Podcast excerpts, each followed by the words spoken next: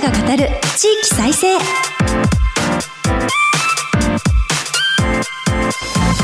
日本経済新聞の支局記者が語る地域再生。番組進行を務めます。古き良き時代から来ました。真面目なアイドル真面目にアイドル。ユッフィーこと寺島由布です。私寺島由布は早稲田大学在学中の2013年からソロアイドルとして活動しています。ゆるキャラ好きとしてゆるキャラグランプリをはじめ各地のキャラクターイベントで MC も担当してきました。どうぞよろしくお願いいたします。今日本経済新聞の電子版では人口減少産業活性化などの課題解決に取り組む地域の姿をデータで読む地域再生という特設サイトから記事を日々発信しています。この番組では日本経済新聞の52支局のネットワークを活かして毎回一つの地域にフォーカス。記者が知る地域の今を伝え地域の魅力も紹介します。日経電子版から地域ニュースもピックアップしてお届けします。さて今日は先週に続いて香川県に注目します。番組前半は再開発で変わる高松駅周辺をテーマにお話しいただきます。また全国各地の地域ニュースを挟んで後半は香川初のスタートアップメタバースキャッスルステイと題してお届けします。この番組のご感想はハッシュタグ地域再生ラジオでぜひツイートして盛り上げてください。この後日経の高松支局とつないでお送りします。どうぞお楽しみに。支局記者が語る地域再生。この番組は日本経済新聞社の提供でお送りします。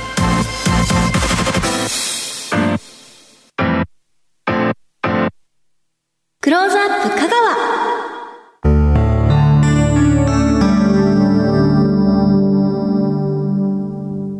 このコーナーでは毎回都道府県リレー担当地域を紹介します。今回は香川県をカバーする高松支局ですここからはマイクロソフト Teams を利用してお送りします日本経済新聞高松支局長竹内正人さんとつながっています高松にいらっしゃる竹内さん、今週もどうぞよろしくお願いいたします。ゆひさん、よろしくお願いします。お願いします。竹内支局長は香川県の支局に赴任されて、香川にどのような印象をお持ちですか？はい。私、まあ、県民、高松市民になって、まあ、2年ぐらいなんですけれども、はいここは本当に暑くもなく、寒くもなく、本当に快適に過ごせる生活環境です。私はまあ、東京とか大阪の他に、青森県や信州の松本にもですね支局に勤務したことがあるんですけれども、はいあやはり冬の厳しさというのがあるんですけれども、ここ香川県ではそういうことは全く体験することはありません。え、そして最近、日本経済新聞では四国のツイッターを立ち上げて報道されてますよね。はい。情報発信、まあ、欠かせないということで、ぜひフォロワーになってください。実は先ほどフォローさせていただきました。はい香川のニュースはもちろんですけど、こう、道後温泉のニュース、愛媛のニュースとか、こう四国の地域のニュースがいろいろ並んでいて、はい面白かったです。さて、それでは今日前半の話題に移りたいと思います。再開発で変わる高松駅周辺ということですが、高松市中心部のサンポート高松エリアでは再開発事業が進められてきました。これまでの経緯と現状を教えていただけますか？はい、高松市というのは、まあ、城下町としてこう発展してきたんですけれども、はいその高松城、天守はないんですけれども、水城と言われるぐらいですね、海際にありまして、お堀には、まあ、タイなんかが泳いでるような感じなんですけれども、港町としても発展してきました。かつてはですね、こう四国と本州を結ぶ右行連絡線というのがありまして、はいその回路のまあ玄関口としても、こう高松というのが発展してきました。で、その JR の駅も高松港のすぐそばにありまして、非常に便利なところだったんですけれども、平成に入ってですね、瀬戸大橋とこの四国が陸地でつながるという瀬戸大橋ができてつながってしまったということで、いわゆるこう四国は島ではなくなってしまったんですね。それはもう明治以来のこう念願の話だったんですけれども、玄関口というのがこの高松市ではなくて、少しもう西側の方にこう移動すると、道路の方がまあそちらでつながっているもんですから、移動してしまったということですね。はい。それで、まあ、高松市の方が少し錆び入れてしまうのではないかなということになりまして、現在の JR 高松駅と高松港の周辺を少し埋め立てて再開発するということになりました。で、そこがまあ、三ポート高松という言われている今地区なんですけれども、はい、21世紀になってですね、新しい駅とか高層ビルのシンボルタワーなどが完成して、まあ、賑わいの場ということになったんですけれども、その後、不況の影響がちょっと長引いてしまって、開発が滞った状態になってしまいました。私が来た時はまだ野原みたいなとこが駅前に広がっていまして、ちょっとびっくりしたんですけれども、はい、それがまあ2021年になって急にいろんな開発事業が動き出しました。ここに来て再開発のピッチが速くなってきたということでしょうか。JR 四国が高松駅北側に新設する駅ビルは今年度下期に完成予定だそうですね。はい、今年の、まあ、下期に開業予定で、地上4階建てで、今のところスーパーとか、そうお店が入る予定になっております。現在も JR の高松駅にはですね、飲食店とか物販が入っているビルというのが、まあ、あるんですけれども、この新しいビルが、まあ、隣にできまして、かなり大きな商業施設になりそうな感じです。さらには徳島文理大学の高松駅キャンパスについても大規模な整備がされているんですね。はい。徳島文理大学というのは名前の通りなんですけれども、もともとはあの徳島県の大学なんですね。ですけど、キャンパスがですね、高松市の東に、さぬき市というところがあるんですが、そこにあの香川キャンパスというのが今ありまして、そこは理工学部とか、薬学部とか、文学部なんかが入っている、まあ、総合大学なんですけれども、そのキャンパスがそのまま高松駅までそばに、まあ、移転してくるという計画になっておりまして、はい、今、ビルが少しずつ出来上がりつつあるんですけれども、最終的には18階建てのビルが、まあ、できてですね、2025年、再来年ですかね、そこの春に、まあ、開校するという予定です。で、まあ、学生街ができて、非常に、まあ、賑やかな場所になるのではないかなという期待が、あの、地元では高まっております。18階建てでたくさん工学部も入るとなると人数もなかなか多そうですもんね。そうですね。えー、楽しみです。そしてサンポートの中核施設である香川県の新しい県立体育館、県立アリーナについてもご紹介いただけますか？はい。今私があの駅前に空き地が広がっているというような話をしましたが、はい、まさにその高松駅の北側の、まあ、空き地に今建設をしておりまして、これも2025年の3月、えー、再来年ですね、開設を目指して今建設中です。最大で1万人収容ということで、中四国では最大級の、まあ、アリーナになるという計画です。コンサートはもちろんですけども、プロスポーツの試合観戦などができて、イベントも開催される場所となります。本当に目の前が瀬戸内海でして、景観も楽しめる場所でして、多分こうキッチンカーなんかがそのイベントスペースに入ってきて、スポーツを見るだけじゃなくて、交流の場という賑わいの場になるような形で今設計されています。香川にはバスケットボールの B リーグ、香川ファイブアローズがありますよね。このチームも利用する施設となる予定でしょうか？はい、えー、今のところ本拠地になる予定で計画が進んでいるんですけれども、はい、非常に残念なことなんですけど、ファイブアローズ、今のシーズンで地区最下位になってしまいまして、B2 からの B3 に、まあ、落ちることに内定してしまいました。地元としては非常にこう巻き返して、なんとか、あのアリーナができるときにはですね、昇格をしていただきたいなというふうに思っています。そうですよね。そしてさらに期待を集めるのが、高松港旅客ターミナルビルの北側に計画されている外資系ホテルだそうですね。高松市内というのはホテルの実は建設が相次いでいまして、はい、実はもともとその高松市というのは支店経済の町でして、まあ、四国を代表する事務所を置くと、まあ、そういう形のこう町づくりも進んでいるもんですから、まあ、出張者も非常に多い町です。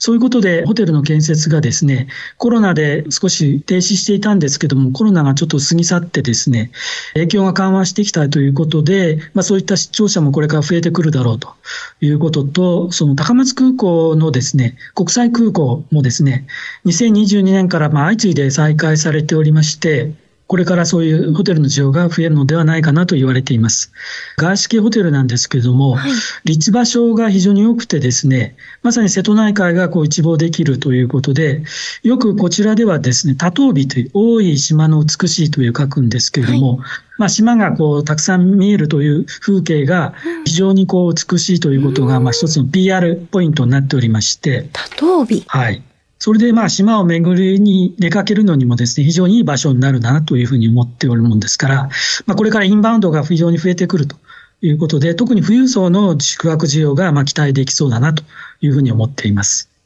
そしてこれからあのサンポート高松ではですね、G7、こちらでは7月に G7 の都市大臣会合が開催される予定になっておりまして、非常にこう海外にもこの高松市を PR できるチャンスがあるということになっています。ここまで再開発で変わる高松駅周辺について伺いました。お話は日本経済新聞高松支局長竹内正人さんでした。ありがとうございます。ありがとうございました。竹内さんには後ほど再びご登場いただきます。日本経済新聞の支局記者が語る地域再生。日経電子版地域ニュースヘッドライン。このコーナーでは日経電子版と紙面の地域欄に最近掲載された記事から番組が注目した日本列島各地の話題をピックアップして AI アナウンサーが紹介します。最初のニュースです。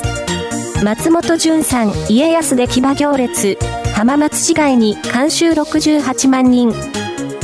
浜松市で3日から開催された浜松祭りは最終日の5日、NHK 大河ドラマ、どうする家康主演の松本潤さんらによる家康公騎馬武者行列が行われました。定員2万人を超える観覧エリア以外にも見物客が詰めかけ、市によりますと、来場者は68万人に上りました。次のニュースです。博多どんたく1万6000人がパレード4年ぶり通常開催。大型連休中の3日、福岡市で博多どんたく港祭りが開かれました。4年ぶりに観覧自粛の要請や参加人数の制限を実施しない通常規模での開催となり、メイン行事のパレードにはおよそ1万6000人が参加しました。マスク着用は任意で、パレードの参加者や沿道に詰めかけた観客の中にはマスクをせず、笑顔を見せる人の姿もありました。最後のニュースです。JR 東、地域創生の新事業創出プロジェクト、新潟や長野で、JR 東日本は、スタートアップと連携し、新潟、長野を含む全国3地域で、新規事業創出に向けたプロジェクトを始めます。対象地域は、新潟県三条市と長野県小海町、熊本県の熊本空港周辺エリアで、地域創生に携わりたい人を全国から公募します。3ヶ月かけてワークショップなどを実施し、地域の課題解決につながる新事業の創出を目指します。ここまで AI アナウンサーがお伝えしました。以上、日経電子版地域ニュースヘッドラインでした。ご紹介した記事の全文は、日本経済新聞の電子版でぜひチェックしてみてください。支局記者が語る地域再生。引き続き、日本経済新聞、竹内正人さんにお話を伺います。ここからは、香川発のスタートアップ、メタバース、キャッスルステイという話題についてお送りします。香川でもスタートアップを育成しようという動きがある中で、ビジネスピッチとはどのようなものなのでしょうか？はい、これは事業計画をこう立案して、それをまあ発表しまして、自分の会社のこう成長の可能性を競い合うというものです。ブースターガレージと名付けられたこちらのイベント、どのようなものだったんでしょうか？はい、えー、瀬戸内アイベースという香川県のオープンイノベーション拠点で開催されまして、まあ、そこの所属するコーディネーターさんが2ヶ月間、伴走型支援というのを行いまして、その会社の事業計画を練り上げてきました。スタートアップを発掘して、このビジネスのアイデアを競うというピッチというのは非常に多いんですけれども、はい、今回のピッチというのは、まあ、すでにこう事業を実施している経営者またはこう2世の経営者の方で、これから何か新しいことをやろうという、まあ、そういった事業が対象になっているピッチです。従いまして、こう事業をまどう拡大させていくのかという点を競うというところが異なるわけで、まあ、事業化の段階に上れるかどうかということではなくて、その事業をスタートして、まあ、3段目、4段目に駆け上がっていくということができるのかどうかという視点で評価をされます。この大会でグランプリや準グランプリが選出されたそうですが、ご紹介いただけますか？はい。グランプリに輝きましたのは IT 系のコンサルタント会社さんで、高松市のドリームリーという名前の会社さんです。はい。えスウェーデン出身の企業家が立ち上げた会社なんですけれども、地方でもですね、最先端のこう IT を提供して、まあ、ゆくゆくは世界企業を目指していこうというようなこう目標を立てている会社さんですね。で、地方の IT というのはどちらかというと、まあ、安心感をですね、重視して、まあ、既存の技術をこう活用するということがまだまだ多いんですけれども、この会社はやっぱり最先端というのを売り物にしているということですね。うん、ですので AI なんかも最新のものを使ってサービスができないかなというようなことを事業で手掛けている会社さんです。で、ここのピッチの審査員さんもですね、この評価の中で、いよいよ高松にもまあ、世界的な企業というのが出てきたなというふうにコメントしていたのが本当印象的でした。それから、まあ、準グランプリに輝いたのは、末沢緑地という高松市の造園業者さんですね。造園業なので、公園のこう植栽の管理をしたり、あるいは自宅のこう庭園をですね、お庭をまあこう管理するというのを手掛けている会社さんで、老舗の会社さんなんですけれども、そこの経営者の方がこれからもう B2C の市場に進出したいということを考えておられまして、いわゆる小売業に進出したい。はいそれで特に観葉植物の販売に力を入れるということで、そのショップをこの3月にオープンさせました。で、観葉植物というのは、ご存知お家の時間が増えてですね、コロナの影響で。なるほど。それで家にまあこう飾っておきたいというか、そういう方の増えているという、そういう需要がまあ拡大しているのではないかという、まあ、そういう計画のもとにですね、事業をまあ新しくスタートさせたいというのが今回のピッチの狙いです。で、香川県というのは実はその観葉植物の専門店はないんですね。大体こうお花屋さんの隅にこう観葉植物があるとか、はい、まあどちらかというと主役はあくまでも花屋さんというところが多くて、はい、観葉植物をこうメインに取り揃えるというところはないということで、そこにまあビジネスのチャンスがあって顧客を拡大できるのかないかというふうに算段しております。今後、香川でのスタートアップ支援はどのように展開されていくんでしょうか？はい。今、受賞者が決まったということなんですけれども、はい、今後、瀬戸内 IBS というところの支援が、まあ、続いていくことになっております。ですので、事業拡大の結果っていうのは今後、また出てくるのではないかなと思っております。では、次の話題は、メタバースについてです。高松港からフェリーで40分くらいのところに、小木島という離島があるそうですが、この島の概要をお知らせください。瀬戸内国際芸術祭の会場にもなったことがあるんですね。はい。小木島というところの人口は約160人という、まあ、とても小さな島です。高齢化率がまあ6割ということで、このままだと本当に将来が厳しいなというふうなお島です。灯台とか、まあ、水仙畑で有名なんですけれども、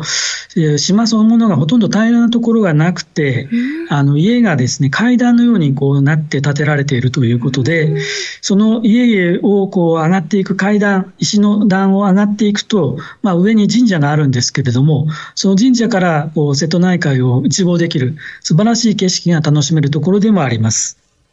最近は瀬戸内国際芸術祭の会場の一つにもなって知名度が上がってきたものですから、移住者も少しずつ増えていきます。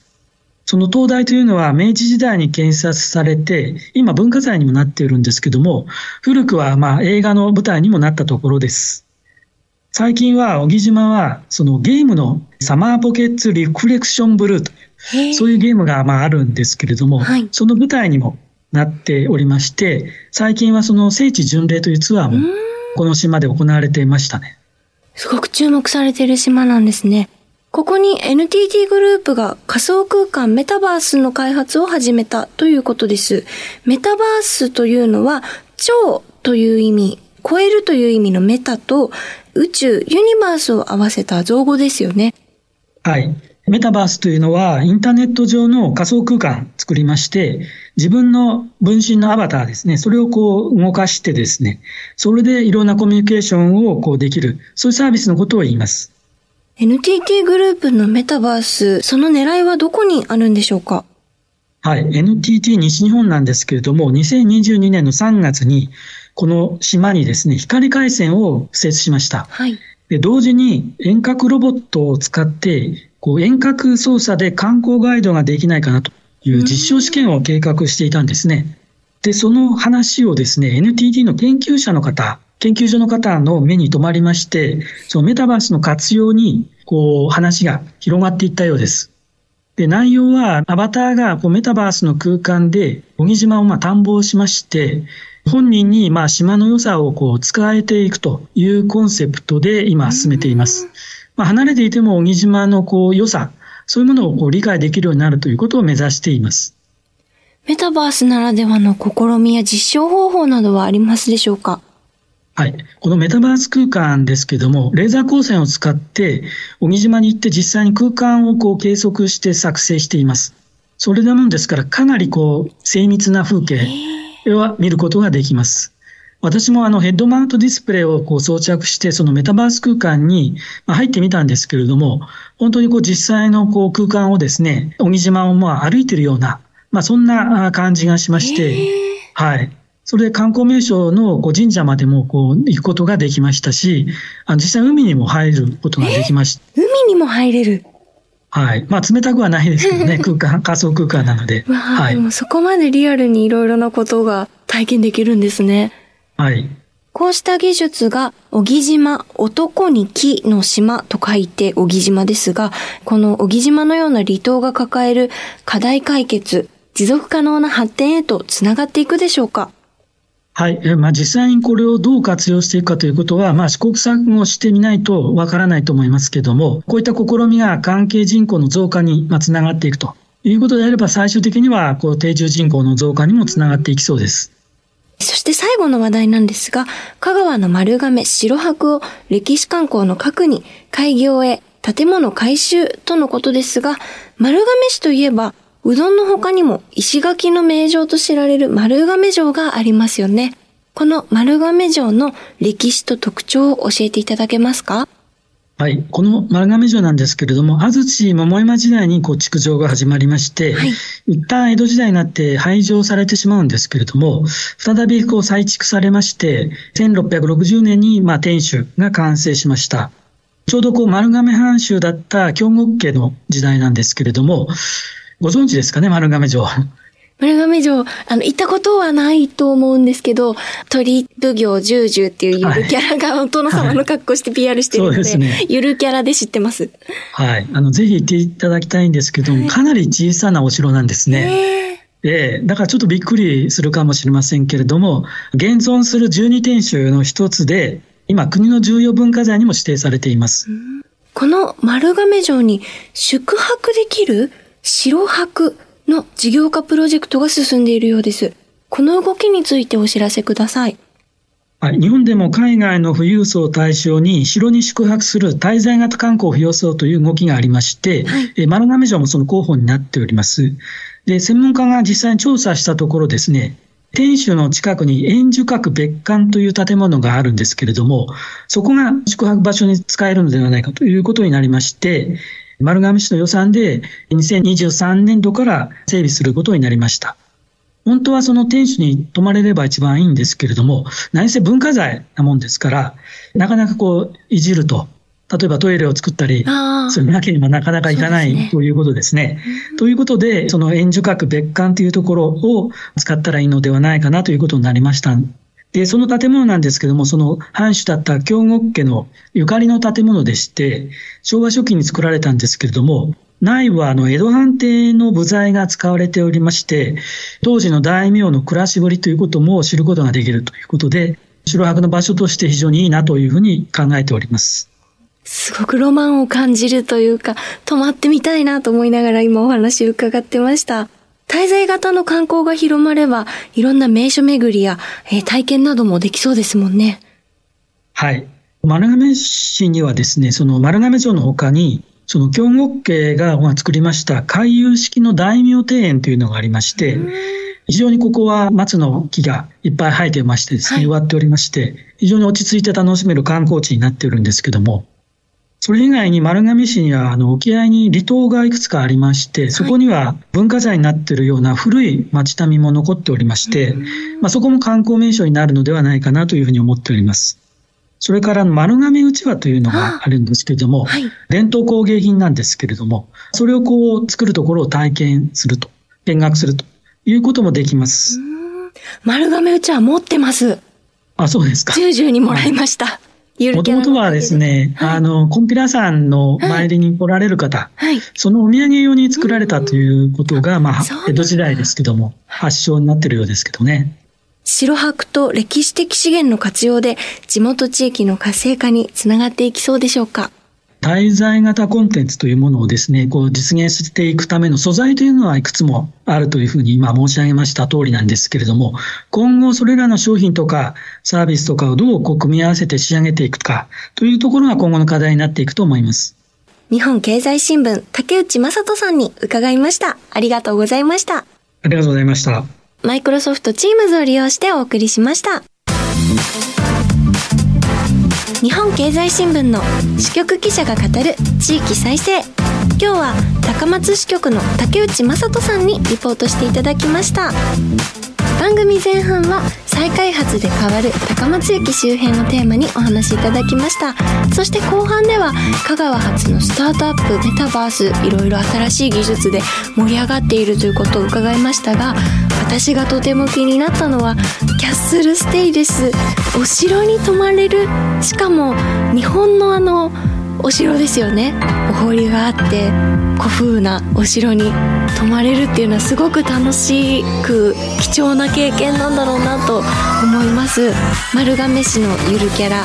鳥居奉行骨付き十々がいろいろ教えてくれた丸亀のお城のことだったりあとは特産品伝統工芸品のことだったり断片的なこう知識は私もあるんですけどそれを全部一気に体感できるキャッスルステイぜひ参加してみたいなと思います。一泊おいくらぐらいなんでしょうか？